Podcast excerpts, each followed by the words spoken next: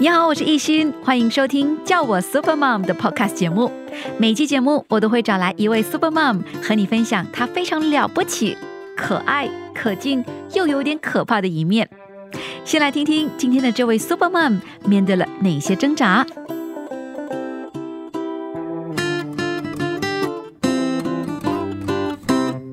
中医、西医都看了，呃，连试管也做了，但是都失败。就在我们想要放弃的时候，那一年我奇迹的、自然的怀上了。她的诞生对我和丈夫来说真的是一个奇迹，怀孕过程非常的顺利。那九月怀胎，这个女儿很乖哈，呃，也不带给我任何的辛苦。那生产也是顺产，但是顺产过后呢，我的盆骨可能在呃生的那一刹那出了太多的那个呃武术的那些力量，我觉得是用力过猛，结果盆骨松了，收不回来了。那我一刹那间突然间发觉我的下肢完全瘫痪，不能动弹，一动就疼。而且还流了很多血。后来开始慢慢的 可以走的时候，走了两步啊就停两步，好像刚刚在学走路这样。你的脑筋是想走路，但是我的脚不听使唤。然后又发生了尿失禁的状况，结果就在医院待了五天。所以那时候，我我真的一度患上了短期的抑郁症，因为我觉得我自己怎么突然间没没用，埋怨自己的无能啊。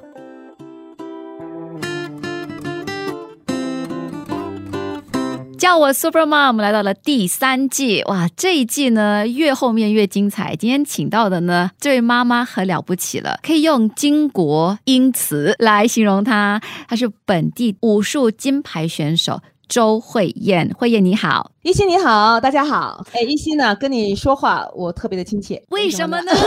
因为我的女儿也叫一心，她叫薛一心，所以我老是说一心的时候，哇，好亲切。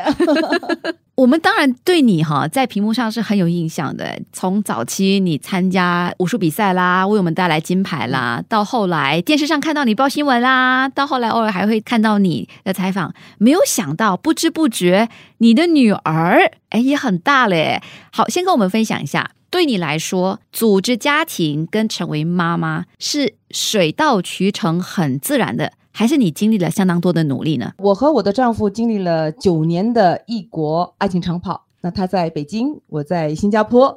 在二零零五年呢，我们就决定了在新加坡结婚。那婚后的前一两年，其实没有想过要生孩子。到了后来，呃，决定组织家庭要生孩子的时候，尝试了很久，真的尝了很久，好多年。然后也看了很多医生，中医、西医都看了，呃，连试管也做了，但是都失败。就在我们想要放弃的时候，因为我的先生，我的丈夫看到我这么辛苦，很怜惜，所以就跟我说：“那我们就放弃吧，不要再生小。”孩了，怎么知道？就在那一年，我奇迹的、自然的怀上了。他的诞生对我和丈夫来说，真的是一个奇迹。所以你有去做过人工受孕哦？大概十年以前，做试管婴儿、做人工受孕这件事情，好像大家都是秘而不宣，不太跟别人说的，对不对？对我来讲，女人嘛，或者是你是一个家庭，你想要一个孩子的话，如果自然做不成，那去尝试一下一些其他的一些呃过程，或者是通过一些外在的帮助，我觉得这个是可以进行的，不是什么秘密。当然，在这当中是蛮辛苦的，因为你要吃药，而且你要打针，不停的打针，在呃做整个的过程当中还需要休息。那那时候我也在上班。所以那个时候，我觉得经历过的那个思想的斗争，然后最后决定，然后在做的过程中，其实呃是很难受的。到最后，当你发现到失败的时候，那种的那个沮丧跟那个心情真的是很难过。所以我只做了一次。那做了一次过后，我觉得没意思，我们就顺其自然吧。呃，如果没有怀上的话，那就轻轻松松的度过二人世界。但是万幸的是，虽然后来放弃了，但是他就自然而然的来了。你的女儿薛一心，我想问问你，当年生孩子的时候已经多大年纪了？啊，四十岁，所以算是高龄产妇。所以在诞下女儿之后，听说你有一度陷入忧郁，哈，那个是怎样的一个情况呢？开始的整个怀孕过程非常的顺利，那九月怀胎。哇，真的过程非常好，我没有什么反应，呃，也没有什么呕吐，这个女儿很乖哈，嗯啊、也不带给我任何的辛苦，所以其实我真的是非常的庆幸，我觉得啊，我的怀孕过程非常好，那生产也是顺产，其实整个过程也非常的顺利。但是顺产过后呢，我的盆骨可能在呃生的那一刹那出了太多的那个呃武术的那些力量，太过用力，我觉得是用力过猛，结果盆骨松了，收不回来了。那我一刹那间突然间发觉我的下肢完全瘫痪，不能动弹。顺产一般来讲在在医院都是住两天过后你就可以出院，但是我呢，就生完他过后，我整个下盘不能动弹，还得靠那些医务人员跟我丈夫一起的把我从那个产房那个床上搬到那个病房的床上的时候，哇，我就开始觉得我的身体已经是不行了，因为要想动你动不了。结果就在医院待了五天，我完全不能动弹，一动就疼，而且还流了很多血。后来开始慢慢的 可以走的时候，走了两步啊、就停两步，你知道那种感觉，就是好像刚刚在学走路这样。你的脑筋是想走路，但是其实我的脚不听使唤，然后又发生了尿失禁的状况，所以那时候。我我真的一度患上了短期的抑郁症，因为我觉得我自己怎么突然间没没用，埋怨自己的无能啊啊！加上孩子那时候也患黄疸啊，开始的几天也得要在医院留医观察，所以那几天我我陷入了一些一度的忧郁，老是觉得自己没用不行。很感谢的就是我的丈夫在一旁不停的开导我、开解我，还有我的家人、我的父母都在不停的照顾我。而且我们当时跟父母同住，起居饮食啊、坐月子都是我母亲一手照顾的。那俗话说呢，家有一老，如有一宝，所以有老人家照顾哈，孩子，尤其是你有家庭有孩子的时候，真的是非常的幸运。然后我的身体那时候也恢复的比较快了，那孩子也健康的成长。只是留医了五天呐、对算是不幸中的大幸啦，算是很很幸运了哈。那么一转眼哦，女儿现在已经十一嗯岁啦。马上明年就要面对人生中的第一道考试关卡了。你自己本身哈有没有已经进入那种备战状态？哇，真的是一晃眼啊，已经十一年。然后明年就是十二岁，要经过那个小六会考，是真的有点小紧张。那女儿呢，其实生性很聪明伶俐，她在学习上呢，但是还是需要一些辅导，毕竟年纪比较小啊、还没有完全开窍，或者说还没到那个开窍的时候，所以我是有给他补习。其实以前我觉得孩子不需要补习，除非的是成绩很差啊、然后才需要补习。但是现在呢，我的想法是，哎，我觉得未尝不可呢。嗯如果给孩子去给老师上些补助课，让他能够接受另一个好的老师带领他，让他建立信心，那这他就不会抗拒学习。嗯那我和孩子的关系呢，也可以保持那个母女关系，尽量的不让家庭和学习混淆。这个是很有智慧的妈妈说的话，但是我相信在你得到这个智慧之前，之前应该是吃到不少苦头。是 是是，开始教他的时候，老实讲，我我有点气馁了，因为虽然我会教武术，但是在教学习方面啊，还是入门，可能还还没到入门的阶段呢，所以教他的时候，我会觉得很很急躁。然后后来我发觉，哎呀，为什么那么急呢？那孩子每个孩子不一样，他的时间还没到啊，让他给一个老师专门的老师去开导他，去带领他。而且我也看到了，找到好老师真的很重要。你找到一个好老师，他会有方法带领孩子进入学习的那个环境跟学习的那个内容，就是科目的内容，嗯让他懂得怎么样去领会那学习的那些知识，还有去感受一下一些那些乐趣，而且不是一个很枯燥的那个科目，这是非常重要。但是呢，我个人觉得哈。这个可能我也要说一下，我个人觉得十二岁就面临大考，也许早了一点啊。嗯因为我觉得十二岁这个年龄呢，应该是多方尝试、多方学习，以玩为主，嗯而且要给他们多到处看看。如果太早的就把他们锁在一个课室里面，然后不停的做作业，嗯我觉得其实孩子是很喜欢学习，很喜欢思考，很喜欢尝试新事物。但是有了这个考试的，就变成了一个枷锁，很多孩子就把学习和考试联想在一块儿，慢慢的对学习就会渐渐的失去热忱。其实这嗯真的非常可惜。而且他就会变得说，我做什么都可以，可是你叫我坐在书桌前念书，我就不开心了。嗯，对了，不要跟我说学习啊！只要我一问他，哎，我说你拿了十块钱去买 买个油条，OK，油条是九毛钱，请问你拿回多少钱？他一听我这么说，跑掉了，妈妈放，下钱跑掉了。妈妈，你聪明，他也不傻。嗯，哎呀，很可惜，很可惜。但是没关系，慢慢慢慢的小朋友一定会开窍的。最重要就是呢，我们找到了方法，那就是至少我们认知到哈，我可以是爱他的妈妈，但我不一定是很好的补习老师。那我把这个位子让给其他比我更有能力的人去做，哎，真的，这个家庭关系会好很多。因为你就会觉得是考得好不好，不再是我的压力了。你需要帮忙，我请补习老师帮你，那我就可以专注在说跟你培养这个良好的母女关系啦。这对我来说也是一个很痛的领悟啊。当然，自己本身也要控制啊，因为有时候你自然而然就会觉得，哎，明天考什么，然后你就会开始看，然后就要跟你自己说，不行，是。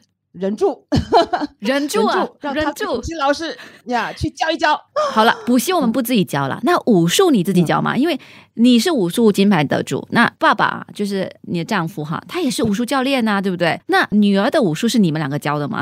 是的，女儿呢，其实她在武术方面是天赋是很高的啊，很有天赋。悟性也很高，他学东西很快，他真的是继承了我们父母啊各自的优点。我们除了自己教之外呢，也有给国家队的教练教。那他八岁的时候就获选了进入国家少年队，近几年的比赛也有一些成绩了。我看到他的武术从不会练到会练，然后慢慢的自己练，觉得他还是有这方面的天分，可以走得更远。但是这条路真的是非常的长啊，还有很多得靠他自己去努力、去进步、去争。取的，我希望他学习武术是自发性的，而不是被动性的。所以，我们父母能做到的呢，就是创造一个好的学习环境，给予他一个技能。但是，最终呢，选择还是他自己选择他自己喜欢做的。能不能够呃以后呃出国比赛拿到好成绩，这就要看他自己了，他自己的努力去争取他的荣耀。那我都会支持他呃以后做的决定，就好像我当初选择武术，自己选择学习武术，父母呢也是一路来的都支持我。但是哈，你看他练的时候，会不会偷偷关起门在想，哎呀，如果他这样子会更好一点？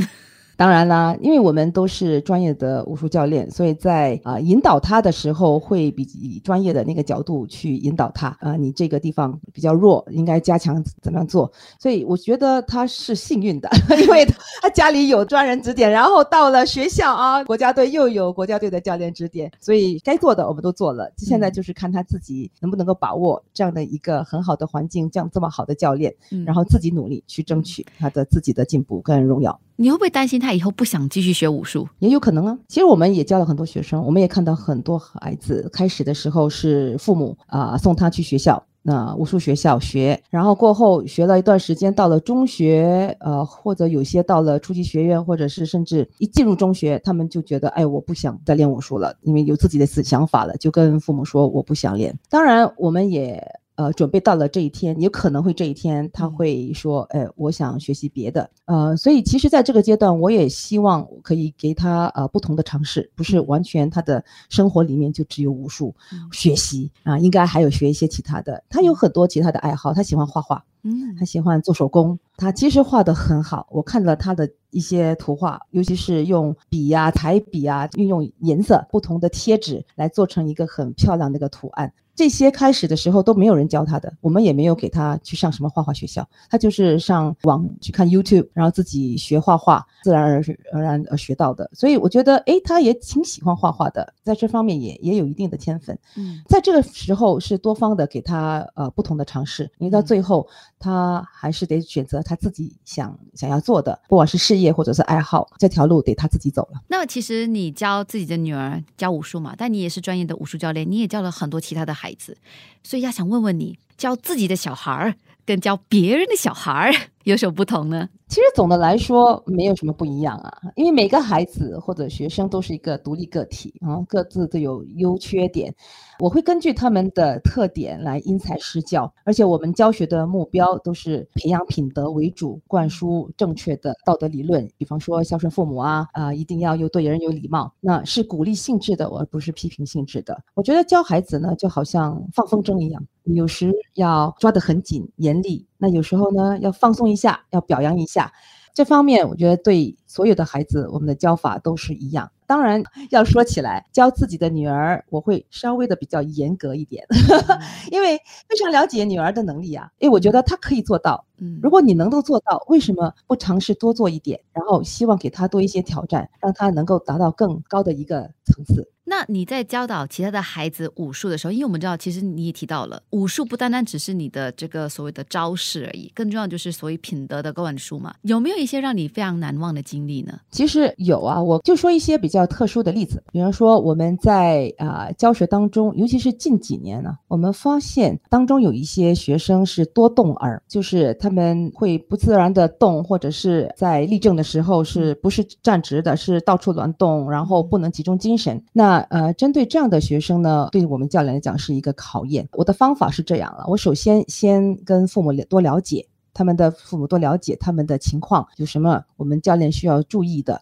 然后在教练教学的时候，要求教练要有耐心，而且要有爱心，然后结合武术的一些动作特点，哎，比方说武术的定式动作，做完动作过后，你一个定式动作，在这个定式动作，你必须表现出武术的精气神，嗯所谓手眼身法步，精神气力功，对吗？所以做动作的时候要定格。针对这些学生呢，我们就会要求，哎，你站久一点，你定久一点。然后他做得好的时候啊，多多表扬，多多鼓励，嗯然后甚至鼓掌说，哎，你做得很好，鼓励他，让他建立信心。呃，这个方法非常好。我最记得的有一次，就是看到一个学生，他刚刚开始来的时候，真的是立正啊，他站住不能站，他就一直动，然后甚至还唱歌，在那边唱歌啊。然后，但是最近呢，他集合立正的时候，他站得很直，然后笔直笔直的，而且精神很专注。看到一些小孩没站好，他还还引导他们去站好啊，你很有精神，而且声音最大。所以看到这样的一个转变，其实啊、呃做教练的真的是非常欣慰，因为能够帮助一个学生克服困难，在学习武术中建立信心，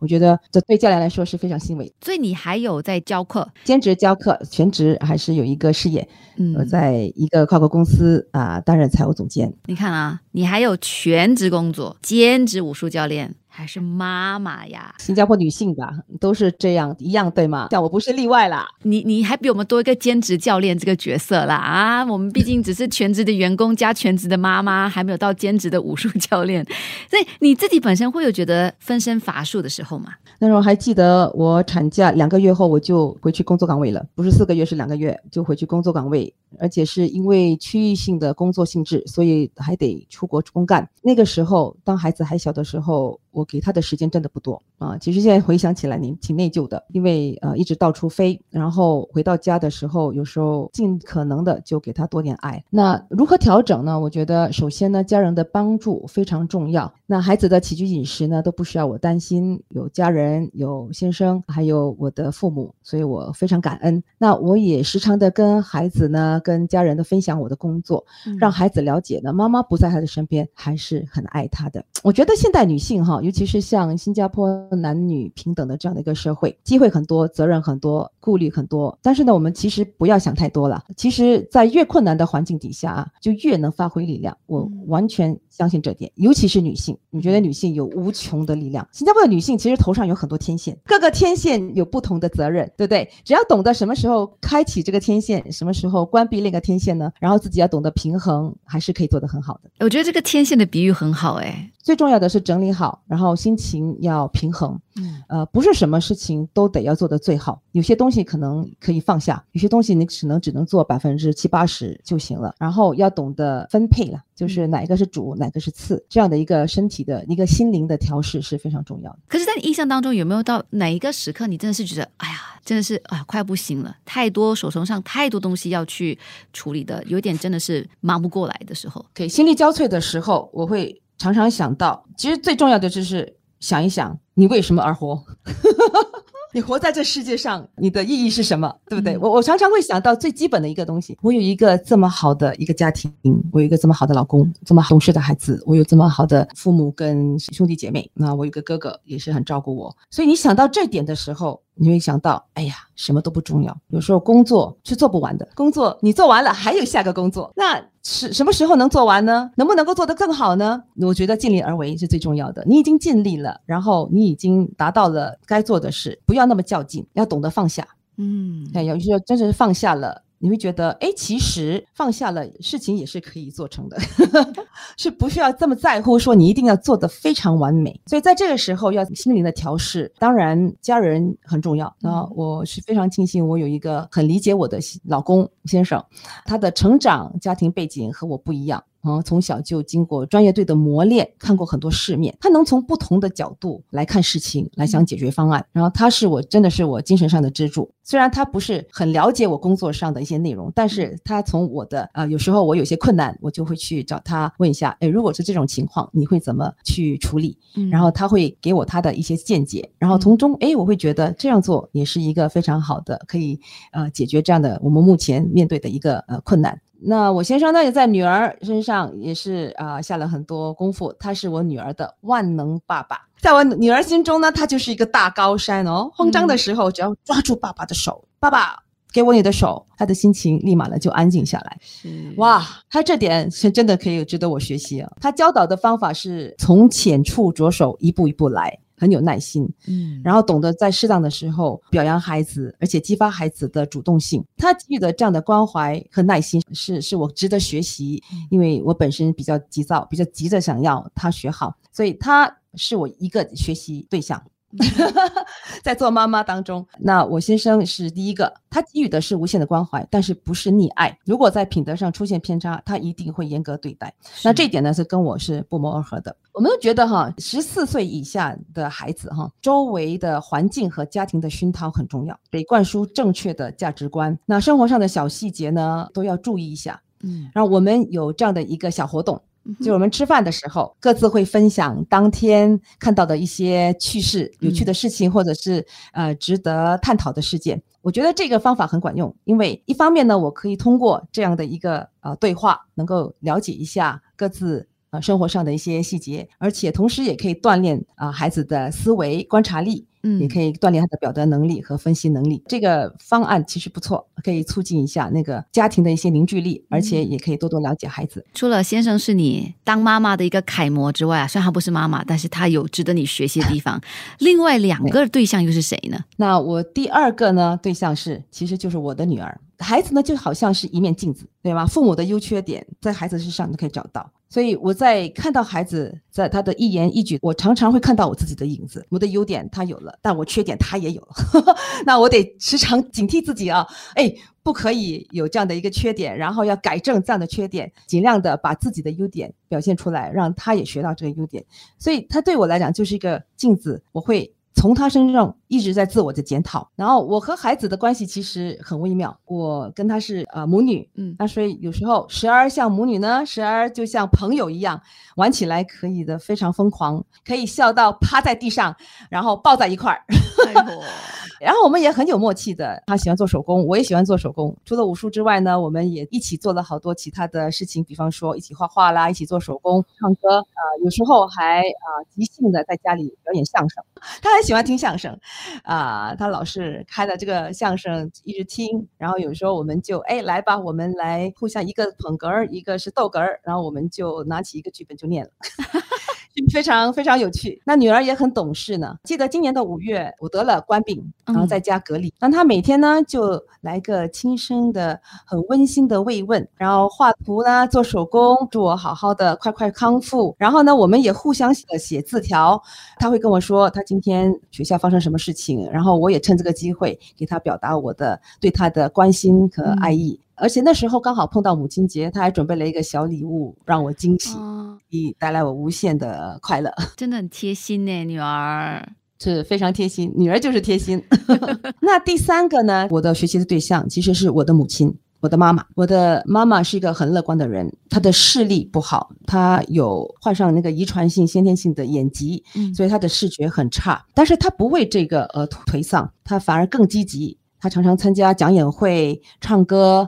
还朗诵唐诗，所以我看到他不把他自己的呃缺陷放在心中，他反而把它变成一种动力，不停的学习，而且对生活很积极。他的这个乐观积极的那个态度呢，深深的影响了我，也要给我的孩子。要在一个很快乐的环境下成长，才能养成乐观开朗的行为，对生活充满了正能量。我要真的感谢我的母亲啊！我看到她的积极，我自己也变得很积极了。嗯，乐观。所以这都是你学习的对象嘛，对不对？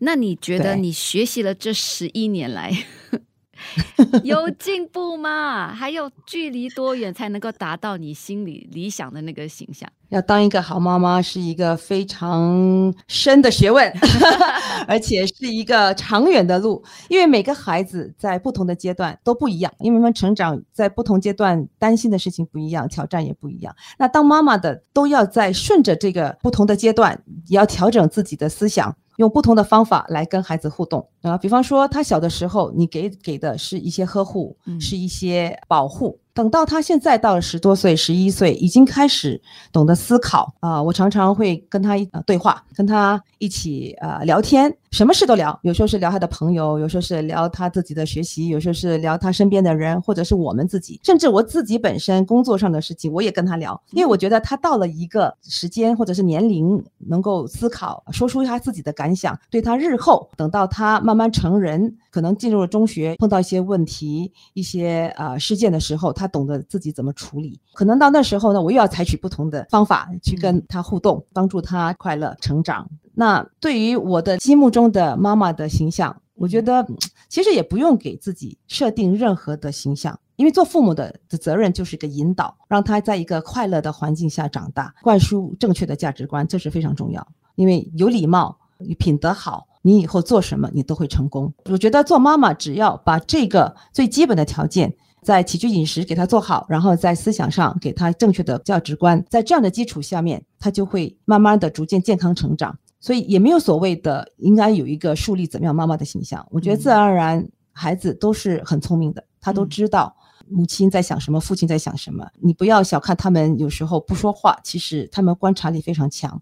我不开心的时候，他知道我不开心，然后他能够做些事情。妈妈，你别不开心了啊，我这个做的不错，你来看一看。比方有这样的一个情况，哎，你说，哎呀，有这样的女儿真是非常欣慰。嗯，所以只要你达到了一个跟孩子有一个互动，有这样的一个默契，我觉得做妈妈的也算是成功了。听慧燕的分享，你们家一家三口的关系应该是非常非常棒的，可以玩在一起、闹在一起，呃，又有时不时一些贴心的小举动，整个家庭关系肯定是非常非常融洽的。对你自己来说，当了妈妈这十一年哈，呃，你自己有什么样子的这种体会，或者是有什么样子的感悟吗？体会当然也是非常的呃深刻的。我想啊，最大的体会呢，就是凡事不要太执着，要学会放下，退一步海阔天空啊。有些事情不是我们可以控制的，有些事情是外在的因素，我们可以控制的能多少呢？但是我们可以掌控生命的品质，能够让自己生活得更充实。我很感恩，我也很感谢啊，感恩孩子的这个奇迹，给我当上了妈妈，让我变得更完美。呃，任何的妈妈，你跟她聊哈，她可以告诉你，嗯她很多的挑战，她很多的不容易，很多的忙跟累，但是永远少不掉的就是谈起孩子。女儿也好，儿子也好，带给她的那种成长跟满足感，大概也只有经历过的人才能够体会吧。慧妍，所以我觉得我现在完美了，因为如果你没有经历过一个当妈妈的一个阶段，你不知道当妈妈的苦，你也没有看到孩子的一个成长，而且孩子在成长，我们自己也在学习，我在他的身上也学习到很多，所以我觉得经历过了这样的一个呃阶段，当然十一年只是一个开始，还有好多个十一年。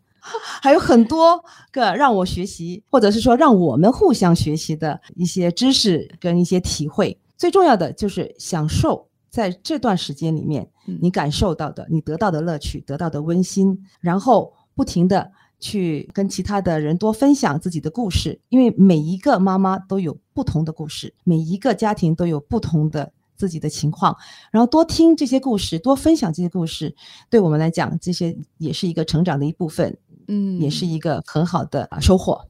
我觉得妈妈们也不要说，因为你的全心全意都在自己的孩子身上，结果你缺少了自己的学时间。我觉得妈妈也要有自我的空间呢、嗯然后去调试你的心情，而且从调试当中就是当做一个 break 了，一个放放松，然后你再回来看孩子的时候，你会有可能更有不一样的体会。要懂得自我的安慰了，就是说你其实已经做得很好了。要自己跟自己说话，当然也要常常的去检讨了。比方说，最近他很有压力读书嘛，尤其是小五啊，明年小六，所以他会紧张。但是在这时候，如果我们再加上去再紧张的话，他会觉得更崩。嗯所以要懂得放松，给他放松心情，让他更好调整心情去面对下一个测验或者是考试。这点对我来讲还在学习啊，嗯我觉得我还有很多在该学习的。今天非常感谢慧燕和我们分享，你也应该是对自己有相当有要求的人，所以看到另外一个生命个体，哎，跟你不一样的时候，那种接受不来